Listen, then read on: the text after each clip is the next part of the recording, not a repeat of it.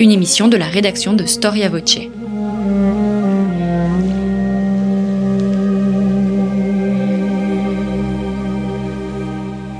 On retrouve Christophe Dickès. Chers auditeurs, bonjour, bienvenue pour cette nouvelle émission de Storia Voce consacrée euh, à l'historiographie et aux historiens. Un podcast euh, un peu spécial aujourd'hui puisqu'il est enregistré à Rome, dans le centre historique et plus exactement au palais Farnèse qui n'est autre que l'ambassade de France en Italie. Catherine Virlouet, bonjour. Bonjour. Merci d'avoir répondu à notre invitation et j'allais dire merci pour votre invitation dans euh, ce lieu d'histoire. Vous êtes à la tête de l'école française de Rome. Vous êtes une ancienne élève de Claude Nicolet euh, que j'ai rencontré il y a bien longtemps, historienne agrégée, spécialiste des institutions de l'économie et de la société romaine antique et j'ai souhaité vous recevoir au micro de Storia Voce non seulement pour évoquer naturellement cette grande institution qui est l'école française de Rome, mais aussi votre euh, domaine de recherche et on se réserve à la fin de l'émission quelques questions plus personnelles euh, sur euh, votre amour de l'histoire. Mais avant tout peut-être quelques mots sur le lieu où nous nous trouvons, le Palais Farnèse. On confond généralement le palais Farnèse et la Villa Bonaparte, la Villa Paulina. Euh, or, ce sont deux bâtiments différents et qui ont chacun leur fonctionnalité. Tout à fait. Alors le palais Farnèse, vous l'avez dit, c'est le siège de l'ambassade de France euh, du Quirinal, donc euh, auprès de l'Italie. Mais pas seulement, c'est aussi le siège de l'école française de Rome. Euh, nous partageons le palais avec l'ambassade, nous ne dépendons pas du même ministère. L'école française de Rome est une institution qui, euh, dans ses statuts, a les mêmes statuts qu'une université et qui dépend du ministère de l'enseignement supérieur et de la recherche. Nous ne dépendons pas du ministère des Affaires étrangères, nous ne dépendons pas de l'ambassade. nous partageons encore une fois les lieux et ceux depuis 1875. Donc vous voyez, nous, nous sommes des, de, vieux colocataires en quelque sorte. En revanche, la Villa Bonaparte est le siège de l'ambassade de France près le Saint-Siège, puisque vous savez que nous avons deux États à Rome, l'État italien, mais aussi le Vatican. Hmm. Alors, euh, tout le monde connaît, je souhaiterais euh, éclairer un peu... Euh, les, auditeurs sur, euh, sur vos travaux de recherche. L'école française de Rome a de multiples travaux de recherche en cours. Nous allons y revenir après. Mais euh, en préparant cette émission, bien évidemment, je me suis arrêté sur votre propre, sur vos propres travaux.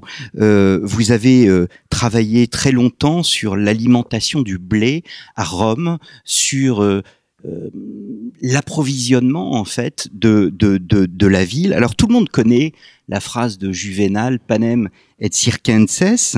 Euh, or, cette image que tout le monde a en tête et que tout le monde retient au fond, c'est une image qui est remise en cause aujourd'hui par l'historiographie. Bah, c'est-à-dire que c'est d'abord une phrase euh, prononcée par un satiriste, donc euh, qui force le trait évidemment, et qui semble pointer une espèce de démagogie ou en tout cas de volonté politique affichée par euh, les d'abord les magistrats de la République romaine, puis euh, surtout par les premiers empereurs, de d'établir euh, la paix sociale en quelque sorte et le calme politique dans la capitale de l'empire, en donnant au peuple du pain et des jeux. Hmm. alors encore une fois, c'est une satire. Donc derrière cette satire, qui a sans doute sa part de vérité, mais il faut chercher un mécanisme plus complexe et c'est ce que on a essayé de faire euh, depuis de nombreuses années. Je, mes travaux qui, qui, se sont déroulés à l'école française de Rome. En réalité, j'ai fait ma thèse de fait sur les distributions frumentaires gratuites à la plèbe de Rome euh, dans les années 80 alors que j'étais membre de l'école française de Rome. Euh, ils ont pris la suite de travaux antérieurs, euh, ceux de Denis Van Berchem, un savant suisse euh, du, milieu du XXe siècle, ceux de Claude Nicolet aussi, pour montrer que cette institution euh, de distribution de blé gratuite à la population de Rome tous les mois n'était pas, ne devait pas être confondue avec une assistance publique pour parler de siècles futurs, ou bien ne devait pas être prise simplement comme une manière de calmer le peuple, pour reprendre euh, le, la, phrase de, Juvénal, mais plutôt euh, comme une institution profondément politique, car euh, tous, les, tous les habitants de Rome n'avaient pas droit à ces distributions gratuites. Ce sont seulement les citoyens, ceux qui votent, qui sont donc des hommes, des adultes, euh, qui ont droit à ces distributions gratuites. Et c'est une, une sorte, comme l'a bien montré Claude Nicolet, c'est une sorte de manière de euh, reconnaître aussi un de leurs droits euh, la cité euh, qui est en train de conquérir le monde, euh, sa population qui doit effectivement passer du temps à siéger dans les assemblées politiques, à élire ses magistrats, eh bien c'est une espèce de, de, de, rémunération en quelque sorte pour ces citoyens qui, venant éventuellement des faubourgs de Rome, abandonnent leur champ si vous voulez, euh, dans, euh, la, vision un peu idyllique, pour pour venir voter. Donc il faut compenser en quelque sorte. Et euh, Périclès avait créé ce système, c'était en argent, dans l'Athènes démocratique. Donc on est dans ces années de la fin du deuxième siècle avant Jésus-Christ, où le premier qui pense à cela, c'est un tribun de la plèbe très connu, Caius Gracchus, où il y a cette idée de considérer davantage les droits du citoyen et, et, et l'importance du citoyen et des assemblées populaires dans la République romaine qui, j'ai cité Athènes, mais je ne voudrais pas que le public fasse de confusion, qui n'est pas une démocratie. Hein. Mmh. Euh, il y, a, y a les, les, les, les, devoirs et les droits politiques sont fonction de la fortune de chaque citoyen, donc on n'est pas dans une démocratie on pourrait, euh, en grossissant beaucoup le trait, dire qu'on est dans un régime censitaire, mais euh, vraiment, il faut oublier l'idée qu'on est dans une démocratie à ce moment-là. Mais en revanche, ce qui est vrai, c'est que euh, ce don de blé mensuellement aux citoyens romains a un, un fondement profondément institutionnel économique aussi, parce qu'on est dans une période où la population de Rome est en forte croissance et le fait de euh, donner à ses citoyens une quantité de blé, euh, enfin au départ d'ailleurs Caius Gracchus ne les donnait pas, il les distribuait à prix réduit. Le, le, la, la, gratuité est venue seulement euh, plus de 50 ans après, au milieu du, du, du premier siècle avant Jésus-Christ. Mais de toute manière, c'était aussi une manière de peser, enfin ou plutôt d'alléger le marché du blé de Rome qui peinait à ce moment-là hmm. euh, à euh, nourrir tous ses habitants. Euh, donc c'était aussi une manière de jouer sur les prix. À partir du moment où vous donnez à une partie conséquente de la population, où vous lui concédez à prix réduit du blé, cela rejaillit sur l'ensemble des prix, si bien que partant des institutions et étant élève de Claude Nicolet, j'en suis venu aussi à m'intéresser à l'économie et euh, au commerce en général, au commerce du blé en particulier. Donc la plèbe, quand on parle de la plèbe, c'est un, euh, j'allais dire, c'est un concept beaucoup plus complexe que l'on peut euh, généralement se représenter. Oui, bien sûr. on a souvent la vision d'une de la plèbe comme de la partie la plus infime de la population, en quelque sorte. C'est c'est pas du tout le cas. Euh, d'abord parce que à Rome, euh, la plèbe ça a en premier lieu au début de la République un sens politique, et euh, ce sont simplement tous les citoyens qui ne sont pas issus des familles prétendant dans leurs ascendances un peu légendaires être les premiers compagnons de Romulus, et donc vous avez des plébéiens riches euh, je parlais tout à l'heure de Caius Sempronius Gracchus, issu d'une très grande famille de magistrats. Il est lui-même un plébéien, c'est-à-dire que il n'est pas, sa famille ne revendique pas des origines des premiers temps de Rome. Donc il y a des plébéiens riches. Et puis ensuite la plèbe, euh, c'est aussi l'ensemble de la population citoyenne de Rome.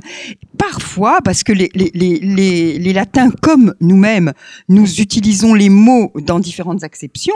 Alors, il y a parfois des, des, des passages d'auteurs latins où on, va vous utiliser le mot plèbe euh, dans un sens euh, plus euh, lit de la population, si vous hmm. voulez. Mais euh, ce n'est pas ça que désigne la plèbe. La plèbe, c'est l'ensemble des citoyens au départ, l'ensemble des citoyens romains qui n'ont pas d'ancêtres euh, en premier compagnon de Romulus ou ceux, disons, qui ne peuvent pas prétendre à des origines euh, de, des débuts de, de mmh. Rome. Mmh. Est-ce qu'on a une idée euh, précise du nombre de d'habitants à Rome? Précise, non, mais on on a eu de fortes études démographiques autour de la population romaine et euh, pratiquement on estime, alors je vais vous donner un chiffre très global parce que ce sont des estimations très difficiles à faire à partir de euh, recoupements de sources, d'indices archéologiques aussi. Quand on voit les aqueducs se multiplier, on se dit bien qu'on doit devoir euh, distribuer de l'eau à une population plus grande. On estime que à la fin, à l'extrême fin de la République, au tournant de notre ère en fait, au moment du règne d'Auguste, la population de Rome était à peu près millionnaire. Les plus pessimistes disent moins, plusieurs centaines de milliers d'habitants, ça c'est évident, 600, 800. Les plus optimistes disent plus, 1 million 200 000 habitants, mais enfin disons que, euh, étant normande, je choisirais une voie moyenne et je dirais qu'on est autour du million, ce qui est énorme pour euh, la, la, population de, de pour, pour les, les, conditions de cette époque. Hein. Mmh. On est quand même avant la révolution industrielle, donc euh, pas de transport euh, facile, euh, pas de euh, révolution agricole non plus dans les rendements. Donc vous voyez, l'idée nourrir euh, cette plèbe de Rome, c'est quand même une question fondamentale parce qu'on est devant une population urbaine qui doit forcément s'approvisionner très loin et pas seulement sur le territoire alentour. Mmh. Sur Storia Voce, on parle beaucoup des sources. Les sources sont importantes. Euh, or, et on le voit bien à travers vos recherches, que on a très très peu de sources sur euh, sur cette cet univers si difficile à appréhender que sont à la fois euh, l'économie, les échanges commerciaux, etc. Euh, pourtant, on arrive à des résultats. Alors oui, je dirais que c'est peut-être le plus douloureux pour euh, un historien de l'Antiquité. Mmh. Je voudrais cas... ajouter quand même, euh, je, je, me permets de vous oui. couper, euh, par rapport justement à l'école française de Rome, que, que l'on va voir après. Au début, l'école française de Rome travaillait sur l'archéologie. Est-ce l'archéologie la première, la première source pour vous? Non, pour moi, les sources marchent sur leurs deux pieds, voire plus de pieds que cela. L'archéologie est certainement la source à travers laquelle nous pouvons renouveler nos connaissances parce que on continue à fouiller et il faut bien voir que euh, quand on est euh, sur un terrain archéologique, on va effectivement trouver des restes matériels qui vont permettre euh, de documenter euh, nos questions, de, de, répondre à nos questions, mais on va aussi trouver des sources écrites euh, à travers, par exemple, l'épigraphie, tout ce qui sont les pierres gravées. On va trouver des monnaies, mmh. on va trouver, euh, si on est très chanceux, des, des, des restes aussi de décors euh, figurés. Donc l'archéologie nous permet effectivement de renouveler nos sources. Mais on a aussi toutes les sources textuelles qui nous ont été transmises par le Moyen Âge, par euh, la Renaissance, par les humanistes. Alors, c'est un fragment d'un iceberg dont nous manquons beaucoup, certainement. On arrive parfois à l'enrichir, ce, ce, cet iceberg, euh, ne serait-ce que parce que on peut retrouver parfois des papyrus, euh, par exemple dans les pays où ils ont eu des conditions de conservation favorables. Je pense en particulier à l'Égypte. Euh, mais mais c'est un iceberg, c'est une partie de l'iceberg qui est quand même très importante et, et le rapprochement euh, entre sources archéologiques et sources littéraires, je, ne pense pas euh, qu'il faille faire dire à l'archéologie, on ne peut pas partir sur un chantier de fouilles en se disant j'ai lu ça chez Cicéron, je vais le retrouver dans le terrain. Ce serait euh, totalement naïf et les archéologues nous riront au nez si nous disons cela. Mais on ne peut pas non plus faire l'économie de questionnement que nous posent nos sources littéraires quand on est euh, sur un chantier de fouilles. Donc voilà, elle, elle marche sur plusieurs pieds, euh, notre connaissance de l'Antiquité. Elle est tout de même euh, très fragmentaire. C'est une souffrance. Nous ne saurons jamais ce qu'il y avait vraiment dans la tête des anciens Romains. Je ne parle pas des anciens Grecs, je les connais moins bien, mais je pense qu'on ne saura mmh. jamais non plus. Et c'est, ça fait 40 ans que je travaille avec eux et je les connais pas et je les connaîtrai jamais. Et je crois qu'il ne faut pas, il faut que nous nous débarrassions de l'idée que notre connaissance des langues anciennes, notre fréquentation dans les études classiques, bon, il est vrai qu'on en fait de moins en moins, mais enfin, notre fréquentation longue des auteurs latins et grecs nous donnerait une familiarité avec euh, la pensée antique. Je, je, je, voilà, les conditions matérielles sont telles que euh, quelle est l'attitude des Romains par rapport à la mort? Quand on est dans une société où l'espérance de vie moyenne est de 20 ans Bon, c'est surtout parce que l'espérance de vie des enfants et de la première année est, dramatique. Alors si vous passez un an et si vous passez dix ans, l'espérance de vie va peut-être s'accroître un peu, mais on est devant une espérance de vie très faible, euh, devant une défense face aux maladies qui est bien différente de la nôtre, devant euh, des guerres euh, récurrentes, des guerres euh, de corps à corps, de combat. Hein, ces, ces, ces, légionnaires qui montaient au combat au son de la trompe. Qu'est-ce qu'ils avaient pris avant? Enfin, quelle drogue, quel vin, quelle, quelle musique les poussait à ce corps à corps qui demande quand même un courage extraordinaire ou une inconscience ou une, en tout cas un rapport différent à la vie et à la mort. Et ça, on les connaîtra jamais vraiment. Mhm. Il, y a une chose dans les sources, je reviens sur les sources, dans un de vos textes que, que j'ai lu avant cette émission, où vous présentez un extrait où je crois que c'est Claude qui, euh, sur euh, au théâtre, reçoit des croutons de pain. Et donc vous partez du crouton de pain et vous développez toute une théorie sur l'existence des boulangeries en fait mhm. dans le dans la ville de Rome. Bah, ce n'est pas une théorie. Alors pour le coup, nous savons qu'il y avait des boulangeries. Euh, nous n'en avons pas retrouvé pour la ville de Rome euh, parce que, comme vous le savez, euh, la ville a continué à croître et donc c'est vrai que nos sources antiques sur Rome sont, sont, sont, faibles de manière archéologique. Mais en revanche, nous avons des boulangeries à Ostie antique, donc à, à 25 km de là, au port de Rome. Nous avons des boulangeries euh, à Pompéi. Euh, qui étaient en général des meuneries-boulangeries. En fait, c'est aussi le cas pour Ostie, c'est-à-dire qu'on a retrouvé les, les, les, les, moulins, qui, les meules qui servaient à, à, broyer le grain, les fours qui servaient à faire le pain. Donc là, nous sommes un peu sur de, de la, du solide, on va mmh. dire. Oui, il y avait des boulangeries et oui, euh, la consommation de pain s'est beaucoup accrue dans les derniers siècles de la République. Auparavant, on consommait plutôt sous forme de bouillie, jusqu'à arriver euh, au IIIe siècle après Jésus-Christ à une distribution qui n'était plus une distribution de grains, comme euh, ce dont je vous ai parlé au début pour la fin de la République et le Haut-Empire, mais une distribution de pain. Hmm. Est-ce qu'on trouve de tout à Rome à cette époque? Parce que euh, Rome est cet empire et on imagine que les meilleurs mets euh, les meilleurs produits sont, sont importés de, de tout l'Empire connu Oui, c'est ce que nous disent en tout cas nos sources anciennes. Euh, Pline l'Ancien s'émerveille de voir euh, ces quais qui débordent tout de, de l'encens d'Arabie, des perles d'Inde. Il s'émerveille et en même temps il s'affole parce qu'il dit ça nous coûte très cher. Mais tout ça est effectivement pour l'élite. il faut voir aussi que le marché alimentaire de Rome 嗯 tourne beaucoup, pas pour le blé, le blé on doit le faire venir de très loin, mais tourne beaucoup pour ce qui est euh, des légumes qui sont très importants dans l'alimentation des Romains de cette époque, sur euh, le suburbium. Hmm. Euh, la grande révélation de ces 20 dernières années, je dirais, à, à, la suite de travaux qui ont été faits euh, dans les quartiers un peu périphériques de Rome pour préparer le jubilé de l'année 2000, ça a été de trouver beaucoup de villas rustiques, parce que la villa, euh, ça a un sens euh, un peu particulier dans l'Antiquité. Euh, ça comporte aussi une partie ferme, si vous voulez, pour le traduire dans nos termes modernes, et donc de, fermes qui, visiblement, servent à la fois à travers l'élevage, mais à travers aussi tout ce qui est euh, produits frais, produits maraîchers, euh, à alimenter le marché romain. Hum, hum. Vous avez aussi lancé un, projet de recherche international sur euh, les entrepôts. Donc, on, imagine que le sujet peut paraître aride. Alors déjà, c'est sur plusieurs périodes, histoire antique, médiévale et moderne. Euh, mais euh, si on tire un peu la ficelle, on, s'aperçoit combien c'est passionnant de, voir comment, par exemple, d'abord quel type d'entrepôt existait euh, et comment se conservait la nourriture. Est-ce qu'elle se conservait autant qu'aujourd'hui on la conserve?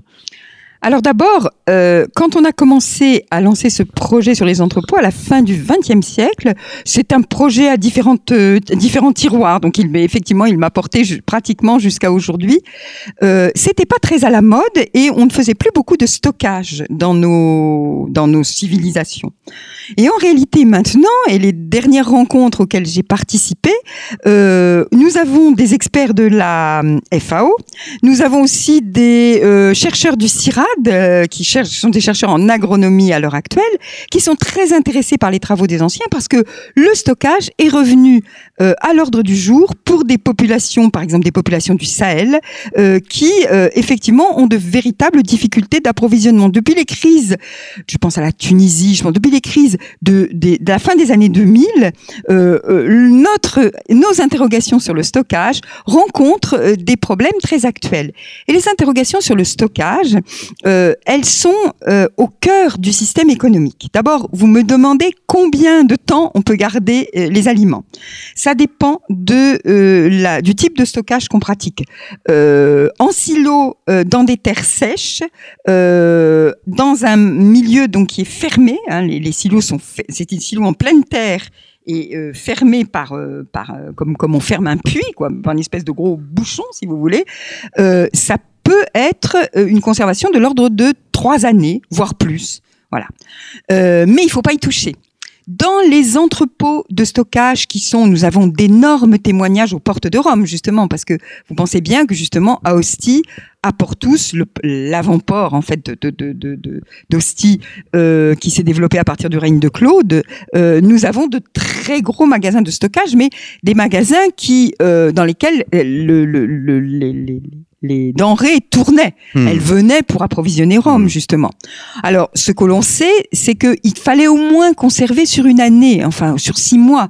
Il y a la soudure. Je vous ai dit, le blé, puisqu'il s'agit, c'est quand même la base de l'alimentation, euh, il arrive par mer, parce que euh, les territoires alentours, d'abord, autour de Rome, c'est pas des terres à blé. Il faut déjà monter jusqu'en Toscane hein, pour avoir, enfin, une étrurie de l'époque pour avoir des terres à blé. Puis ça suffit pas. Donc le blé, il, traverse la mer. Il vient d'Afrique du Nord, il vient d'Égypte, euh, et euh, ça ne peut pas être possible toute l'année. On a une période que on appelle la période de mer fermée. C'est pas exact, hein, on, quelques bateaux circulaient, mais la Méditerranée a des tempêtes et donc entre octobre et mars pratiquement, il n'y a pas de navire euh, qui arrive, sauf cas très exceptionnels. Donc il faut bien euh, assurer l'approvisionnement de ces mois de soudure jusqu'aux récoltes suivantes. Donc, vous avez au moins de quoi fonctionner euh, sur la mauvaise saison jusqu'à la prochaine mmh. récolte. Donc, une petite année entre 6, 9 mois qui sont conservés là. Et sur ce, euh, on voit bien par les techniques de construction qu'on peut retrouver, puisqu'on a vraiment des témoignages archéologiques, que à la fois en créant des vides sanitaires sous les pièces, en créant une aération par des fenêtres hautes, par des portes d'entrée, en conservant sous forme de, tas de blé que l'on euh, qui sont souvent remués pour éviter que les bêtes ne s'y mettent, mmh. que on a euh, des techniques pour assurer une conservation la moins mauvaise possible. Mais il faut quand même bien savoir, et les Romains en étaient conscients, mais c'est encore le cas aujourd'hui, justement, dans nos systèmes de stockage, et surtout dans les systèmes de stockage des pays en voie de développement, il y a une perte, il y a une perte qu'on mmh. connaît. En gros, euh, on estime, là aussi ce sont des estimations, que euh, sur euh, la conservation d'une année, on a un tiers de la quantité qui se perd. C'était le cas encore en Inde il n'y a pas si longtemps que ça. Voilà. Mmh, mmh. Peut-être une dernière question avant de passer à l'école française de Rome. Euh, la gestion de tout cet univers romain, des stocks, etc., des, des entrepôts, c'est une affaire d'administration ou bien une affaire qu'on appellerait privée? Alors là, vous posez une question qui, effectivement, euh, est un petit peu un os pour les spécialistes de cette période. Et je crois surtout que euh, quand on pose cette question, on est de son temps. On est public-privé. Je ne suis pas sûre que les Romains avaient cette conscience aussi développée du public-privé. Il est certain que sans l'État, André Tchernia, dans son dernier livre sur le commerce des Romains, montre que la part de l'État est importante. Euh, il y a certaines structures qui ne se seraient pas développées et que les énormes entrepôts qu'on voit euh, dans les ports de Rome euh, ont été faits et ont appartenu au fisc impérial, ont été faits par les empereurs. Mais on a aussi bien des témoignages d'entrepôts qui appartiennent à des privés et à l'intérieur de ces entrepôts, de toute manière, une coexistence par la location d'espace, puisque ces, ces entrepôts sont pas sous forme de grands hangars, mais sous forme de pièces très grandes aussi, mais accolées les unes aux autres. Et on a bien l'impression, à travers les quelques témoignages écrits dont nous disposons, que euh, ces entrepôts étaient en location et que pouvaient euh, l'un à côté de l'autre figurer des particuliers et euh, des structures euh, tenues par, euh, par l'État. Mmh. Voilà. Mmh. Alors passons, si vous le voulez bien, à l'école française de Rome, qui a été à l'origine de, de, de, de, ce, de ce rendez-vous. vous êtes à la tête de cette école prestigieuse depuis 2011. Quand est-ce qu'a été créée cette école? Alors, l'école française de Rome, vous l'avez dit tout à l'heure, elle a d'abord été créée euh, euh, avec une finalité archéologique. En 1873, il y a une école d'archéologie qui est créée à Rome, qui est une annexe de l'école française d'Athènes. École d'archéologie fondée en 1846 pour vraiment la redécouverte euh, des trésors de la Grèce ancienne. On s'aperçoit que les jeunes Athéniens, quand ils arrivent euh, à Athènes, ne sont souvent pas toujours tout de suite efficaces sur les grands chantiers qui s'ouvrent. Et donc, l'idée est de leur faire un petit peu dans un système du type grand tour, de leur faire passer d'abord un an à Rome où ils suivent des cours d'archéologie, et puis ensuite ils vont à Athènes. Mais très vite, l'école française de Rome se détache de sa grande sœur, et à partir de 1875, et c'est l'année que nous prendrons pour la véritable fondation de l'école française de Rome, l'école de Rome est fondée. Et je vous surprendrai peut-être en vous disant que son premier directeur, Auguste Geffroy, est un historien du contemporain. Euh, qui euh, s'occupait avant de venir à Rome. Bon, à l'époque, on était beaucoup plus polyvalent et j'ai beaucoup d'admiration pour ces siècles. Euh, mais quand il est arrivé à Rome, il n'avait fait que l'histoire des pays scandinaves au 19e siècle, voyez. Donc, bon, il s'est reconverti dans l'archéologie qui restait très importante à Rome. Mais tout de même, je crois que ce n'est pas un hasard. Et surtout, Rome n'est pas Athènes. Et Rome, très rapidement, dans les années qui ont suivi, a vu s'ouvrir les archives secrètes du Vatican, qu'on appelle secrètes, mais qui sont en fait les archives privées du Vatican. Et donc, euh, l'école française de Rome a pris aussi euh, son second pied, qui est l'histoire. Il y a l'archéologie d'un côté, il y a l'histoire de l'autre, qui est de, euh, voilà, de, de, faire venir ici des chercheurs au départ des chercheurs français, maintenant on est beaucoup plus international, des chercheurs français qui venaient exploiter finalement les registres des papes. L'école a publié des registres des papes, exploiter euh, cette merveilleuse richesse des archives pontificales qui fait la chance de l'école française de Rome. Euh, une première chance, c'est évidemment le patrimoine antique qui est énorme, le patrimoine médiéval aussi, l'ensemble du patrimoine italien qui est d'une très grande richesse.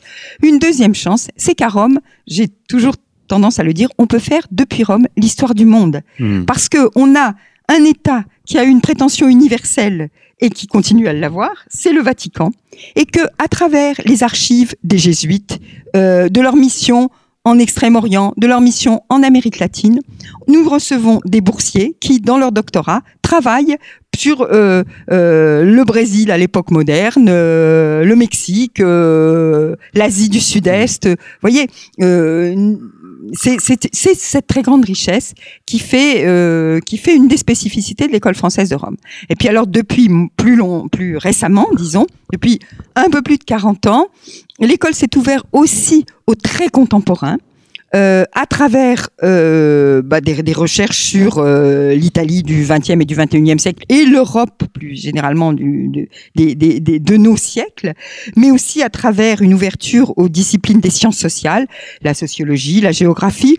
L'histoire du droit et le droit, c'était de plus longue tradition, mais disons que ça a été renforcé. Les sciences politiques, euh, voilà, l'anthropologie. Donc, il y a, y a, cette tradition plus récente, euh, mais qui s'ancre de plus en plus euh, à l'école, sans renoncer à ces disciplines d'excellence que sont l'archéologie et, et l'histoire des, des siècles plus lointains. Alors, pluridisciplinarité, ouverture vers le monde, euh, est-ce que l'école française de Rome relève de ce qu'on appellerait une forme de diplomatie culturelle? Alors, une diplomatie que j'appellerais plus scientifique que culturelle. Euh, nos contacts sont des contacts euh, avec des universités, avec des centres de recherche, non seulement italiens, mais aussi, je dirais, internationaux, puisque d'autres instituts comparables à l'école française de Rome, qui sont là pour développer des recherches en histoire, en archéologie, en sciences sociales, représentent euh, de nombreux pays, de très nombreux pays. Tout à l'heure, je vais chez à l'institut finlandais, euh, les Américains sont juste en face. Enfin, on a 27 pays différents qui ont peu ou prou des institutions comparables à celles de l'école française de Rome ici. Donc euh, on a une vraie diplomatie, effectivement, de vrais liens, de réseaux euh, scientifiques. Après, c'est vrai aussi que euh, dans une perspective d'ouverture euh, sur le grand public, parce que l'école française de Rome a souvent été considérée comme euh, une sorte de vase clos euh, réservé de, aux chercheurs dans leur tour d'ivoire, nous avons de nombreuses coopérations avec le service culturel de l'ambassade pour des débats d'idées, euh, pour des conférences qui sont tournées vers un public curieux d'histoire, mais qui n'est pas un public de spécialistes. Euh, nous aurons au mois de mai des conférences euh, d'un très grand historien euh, italien qui est Andrea Giardina sur la notion de sœur latine donc les rapports entre la France et l'Italie, qui a une notion qui a été beaucoup agitée dans les remous que nous avons connus euh, récemment dans les relations entre nos deux pays. Euh, nous, aurons, nous avons euh, ce lundi l'ouverture d'une exposition sur Ciao Italia qui a eu lieu à, au musée de l'émigration à Paris et qui vient ici en Italie. Nous faisons un colloque autour. il y aura, il y aura des débats plus grand public autour. Voilà. Nous avons aussi ce souci de nous ouvrir euh, à, un public euh, de curieux et de montrer que de montrer à quoi on sert et hmm. ça me semble normal voilà hmm. c'est euh, nous ne devons pas renoncer au dialogue entre scientifiques car c'est ce qui fait avancer la science mais nous devons aussi faire bénéficier des avancées de la science l'ensemble du public qui qui en est curieux et qui à mon avis aussi peut trouver des motifs de réflexion et de meilleure compréhension de notre propre période à travers des interrogations plus anciennes. Mm. Alors hier, j'ai interviewé euh, Roberto Regoli, professeur à, l'université euh, grégorienne. Vous vous tournez également vers le monde étudiant, vers le euh, vers les universités Bien entendu, bien entendu. Nous faisons, nous organisons de très nombreux ateliers doctoraux euh, dans l'année, une dizaine d'ateliers doctoraux maintenant par an. Ce sont, nous recevons donc des doctorants, mais ça peut aussi être des étudiants de master, euh, des post-doctorants, pour une semaine euh, avec des cours, avec des moments où ils interviennent eux-mêmes. Là aussi, c'est très international, donc ça comprend et des Italiens, de jeunes Italiens, de jeunes Français et de jeunes euh, venant de, de, tous les pays. Il y a une sélection qui est faite. C'est pas la, nationalité n'y est pour rien. C'est, c'est l'importance du dossier.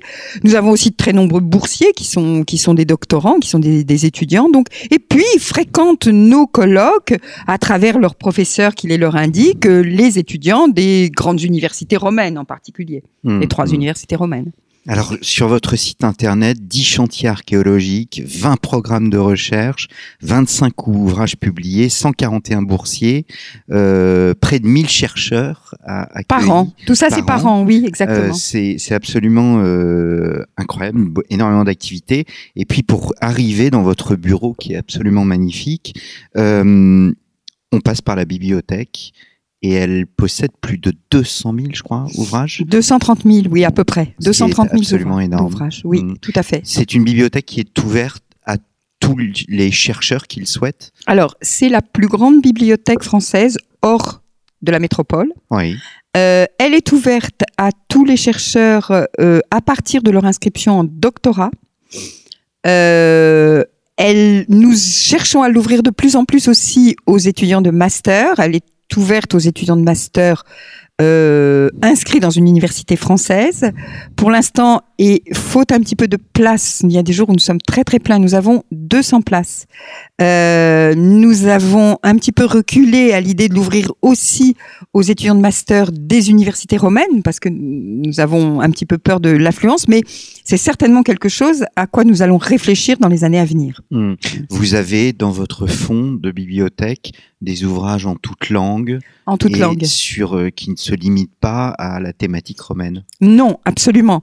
Euh, nos ouvrages sont euh, des ouvrages de recherche, donc c'est bien une bibliothèque de recherche, et euh, ils sont fondés sur euh, ce qui a fait euh, l'excellence de la recherche qui est passée par l'école française de Rome depuis la fin du 19e siècle. Donc, à moitié à peu près, notre bibliothèque est constituée d'ouvrages qui concernent l'histoire de la Rome antique, mais de l'ensemble de l'Empire romain, à la fois archéologie et histoire.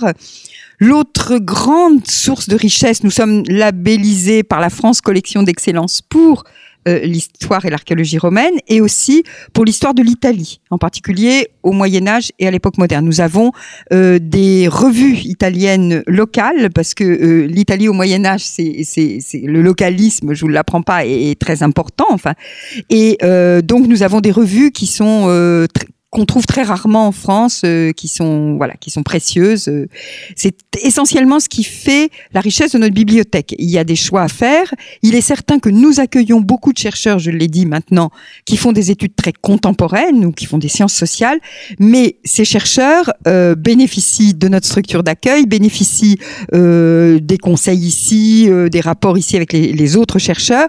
Ce n'est pas dans notre bibliothèque qu'ils vont trouver beaucoup de richesses. Nous les nous les recommandons, nous les envoyons dans d'autres bibliothèques hmm. parce que euh, nous ne pourrions pas, pour des problèmes d'espace, pour des problèmes aussi de budget, euh, couvrir euh, tout. Hmm. nous avons nos spécialités. Alors j'ai reçu au micro de, de, Storia Voce Olivier Poncé, ancien élève de l'école française de Rome. J'ai également reçu à ce micro Gilles Ferragu, ancien élève de l'école française de Rome. Comment devient-on élève de l'école française de Rome? Alors d'abord, on ne dit pas élève, ce qui à mon avis est un peu une bêtise parce que moi j'estime que quand on arrive on a encore à se former donc on est un petit peu élève. On dit membre ce qui est un terme un peu un peu bizarre, euh, intraduisible en italien, donc c'est pour les Italiens c'est incompréhensible. Donc euh, comment devient-on membre? Eh bien, euh, il y a un dossier à remettre. il faut d'abord être inscrit en doctorat ou être docteur. Et de plus en plus, les membres qui arrivent sont en fin de doctorat parce que en France a été mis sur pied un système de contrats doctoraux depuis maintenant plusieurs décennies qui font que les trois premières années du doctorat sont financées. Ça suffit pour les scientifiques. En général, pour les littéraires, ça suffit pas. C'est plutôt quatre, c'est plutôt cinq ans pour finir la thèse d'université. Et donc, euh, c'est en fin de doctorat, voire en post-doctorat, après la soutenance du doctorat, que euh, ces jeunes euh, déposent un dossier dans lequel euh, il y a leur curriculum, il y a des lettres de recommandation de scientifiques reconnus qui les ont fréquentés et qui peuvent parler pour eux, et puis il y a surtout un projet de recherche postdoctorale à mener à Rome, à mener en Italie, pas forcément à Rome. On a des membres qui, actuellement, on a un membre qui vit à Milan parce que ses sources sont à Milan. On a toujours eu des membres à Venise, des membres à Gênes, à Naples. Mmh. Voilà. C'est, mais en tout cas, il faut pouvoir justifier d'une recherche postdoctorale euh, qui prendra entre un et trois ans puisque euh, ces postes sont euh, ouverts et renouvelables deux fois, d'un an et renouvelables au maximum deux fois, euh, pour mener ces recherches postdoctorales. Et, et l'idée, la formation qui est donnée à ces jeunes docteurs ou à ces jeunes presque docteurs quand ils entrent, c'est d'enrichir leur curriculum vitae par une internationalisation de leurs recherches, de leurs contacts aussi, euh, par une formation à l'organisation eux-mêmes de tables rondes, de séminaires, de rencontres. Donc une gestion aussi de la recherche qui fait que lorsqu'ils sortent, nous espérons, c'est normalement le destin qui, leur est réservé, euh, qu'ils puissent devenir euh, maître de conférences dans les universités ou euh, chargé de recherche au CNRS ou alors aller vers d'autres postdoctorats mmh. internationaux. Euh, nous avons aussi des, des membres qui sont devenus professeurs aux États-Unis. Enfin voilà. Nous... Mmh. Avant euh, de faire cette émission, nous avons une conversation privée sur, euh, j'allais dire, votre vision, votre espace géographique, et votre espace géographique ne peut se limiter à Rome, parce mmh. que Rome est tournée principalement vers la, la Méditerranée. Et la Méditerranée constitue le terrain de recherche de l'école française de Rome? Alors oui, la Méditerranée est au cœur du terrain de recherche de l'école française de Rome. En même temps, comme je vous le disais tout à l'heure, lorsque nous parlions des, archives du Vatican, euh, la Méditerranée est un centre du monde. Je ne dis pas que c'est le seul, mais c'est un cœur du monde. Et euh, nous avons beaucoup de membres qui travaillent sur les chrétiens d'Orient euh, voir euh, au-delà sur euh, les chrétiens de Lituanie, d'Ukraine. et nous avons aussi des membres qui vont travailler sur le, le, Brésil, qui, qui, vont développer leurs recherches transatlantiques. Le, le cœur est la Méditerranée. On part de la Méditerranée, on part de l'Italie, on hmm. part des civilisations à partir desquelles qui ont rayonné à partir de l'Italie, mais on on va au-delà, bien sûr. Hmm, merci euh, beaucoup. Catherine Verlouet, j'ai préparé un petit questionnaire que j'ai euh, parfois posé aux, historiens qui ont, euh, j'allais dire, une grande expérience de, l'histoire. Et il me semble important de, faire ce petit portrait. C'est ce que j'appelle le questionnaire de, Clio. Donc on a retenu, j'allais dire, une dizaine de questions. Catherine Virlové, quel est votre livre d'histoire de jeunesse? Eh bien écoutez, euh, ma réponse ne vous surprendra pas. c'est le métier de citoyen de Claude Nicolet. Euh, il se trouve que j'étais élève en licence, c'est-à-dire en troisième année de licence, comme on dirait maintenant, mais à l'époque, seule la troisième année s'appelait la licence. Quand le livre de Claude Nicolet euh, est paru en 1976, dans sa première édition, et que son cours portait sur le métier de citoyen, euh, ça a décidé, euh, je crois, de, de, de, mon orientation mmh. vers, euh, vers l'Antiquité et, et, ça reste pour moi un, un, livre culte. Mmh. Alors quel est le fait historique ou bien l'événement de votre jeunesse qui a participé à l'élaboration de votre personnalité? Alors ça ne serait pas un événement, un fait historique, mais je dirais que euh, j'ai profondément la sensation de nos jours, et parce que je vois beaucoup de choses qui, qui me choque aussi, qui m'attriste. Nous vivons une période. Alors, est-ce que peut-être que tous les gens qui commencent à prendre de l'âge, comme c'est mon cas, euh, en sont à regretter le temps de leur jeunesse? J'ai quand même l'impression d'avoir vécu dans une un temps très privilégié et j'ai de grands moments de ma jeunesse alors de de de, de ma vraiment ma, ma prime jeunesse, c'est euh, la, la, loi sur l'IVG défendue par Simone Veil euh, dans les années 70. Et puis après, c'est euh, 1981, l'arrivée de la gauche au pouvoir et tout ce que ça a entraîné, par exemple l'abolition de la peine de mort, qui reste mmh. pour moi un, un moment euh, très fort. Voilà, c'est l'impression que euh, mon, mon, souvenir de, de, de cette époque s'ancre là et, et, et, que c'est ce qui me, me fait vivre. Voilà. Mmh. Sur votre table de chevet, quel est votre livre actuellement? Alors, je ne lis pas d'histoire lorsque euh, je ne voilà, lorsque je, veux me détendre. Mais euh, j'apprécie énormément euh, beaucoup d'auteurs, beaucoup de romanciers, et en particulier une découverte que j'ai faite ces dernières années, c'est Daniel Mendelssohn. Et j'ai lu récemment un livre traduit de, c'est un, c'est un auteur américain. Je lis beaucoup de, de, romanciers américains qui s'appelle Une Odyssée, un père, un fils ou quelque chose comme ça. Enfin, le titre c'est à peu près ça. Et je dois dire que j'avais déjà beaucoup apprécié Les Disparus il y a quelques années. Mmh. Euh, alors, ce sont des romans qui sont aussi un peu ancrés dans l'histoire, mais c'est du roman et mmh. c'est ce qui me plaît, une évasion. Quelle a été la plus grande difficulté de, de dans, dans, dans vos recherches ou dans votre cheminement intellectuel? Je vous l'ai dit tout à l'heure, en réalité, la grande difficulté, c'est que euh, nous avons peu de sources et que euh, nous posons des questions. Euh, J'ai toujours des tas de questions à poser à l'Antiquité et parfois, il faut se dire, ah, c'est sûrement une bonne question, mais tu n'as pas les moyens d'y répondre. Hmm. Et ça, c'est un exercice, c'est un écueil. Euh, hmm. C'est un écueil fort, voilà. Hmm. Et en même temps, il faut pas se priver. Moi, c'est ce que je dis aux jeunes, de les poser quand même ces questions-là. Euh, parce que parfois, ça nous amène à revoir nos sources sous un autre regard. Hmm. Mais il est vrai que on trouve quand même des limites. Il y a des questions auxquelles on ne peut pas répondre. Quel est votre héros dans l'histoire antique? Oh, écoutez, euh, de manière, c'est peut-être impensif, mais moi c'est Jules César. Voilà. Jules César. Vous, la question. Euh, vous choisissez-vous entre Athènes ou Rome? On imagine que c'est Rome. Oui, c'est Rome, absolument. Mmh, mmh. Quel parti prenez-vous? Celui d'Antigone ou bien de Créon? Antigone. Antigone. Euh, quel personnage de l'histoire, euh, non pas auriez-vous euh, aimé être, ou plutôt admirez-vous tout particulièrement Simone Veil, dont vous parliez oui, tout à l'heure? Oui, oui, absolument. C'est vrai que euh, pour admirer un personnage, je pense que enfin, le fait qu'elle soit une de nos contemporaines me permet de, de, savoir où je mets mon admiration. Parce qu'après, je vous dis, euh, mon grand personnage de l'histoire, c'est Jules César. C'est un petit peu une boutade. Euh, bon, à travers les sources, c'est vrai que je suis quand même impressionnée par, euh, par ce qu'il a mis en marche. Mmh. Euh, mais euh, c'est forcément pas une admiration incarnée, en quelque sorte. Mmh. Quel est euh, le meilleur roman historique ou bien le plus beau film historique ou en lien avec l'histoire? Alors les films historiques, je ne vais pas les voir. Euh, c'est un peu comme pour le, voilà, tout ce qui est historique, euh, c'est pas forcément ce qui me, ce qui me détend le plus. Enfin, j'ai envie de changer de milieu, mais c'est vrai que pour les euh, les romans historiques, euh, bah, j'apprécie, j'ai beaucoup apprécié, par exemple. mais c'est un historien au départ, mais c'est quand même un roman, me semble-t-il, le roman de Jablonka qui s'appelle les grands-parents que je n'ai jamais eu ou, ou, quelque chose comme ça. J'ai pas, j'ai pas la mémoire des titres, mais, mais c'est, c'est, mmh. à peu près ça, voilà. Mmh. Mais Jean Blanca est, est un historien. Alors je rentre demain euh, sur Paris. On va, même si vous vivez à Rome, revenir sur Paris. Quel est, et ce sera ma dernière question, le monument de Paris que vous portez le plus dans votre cœur?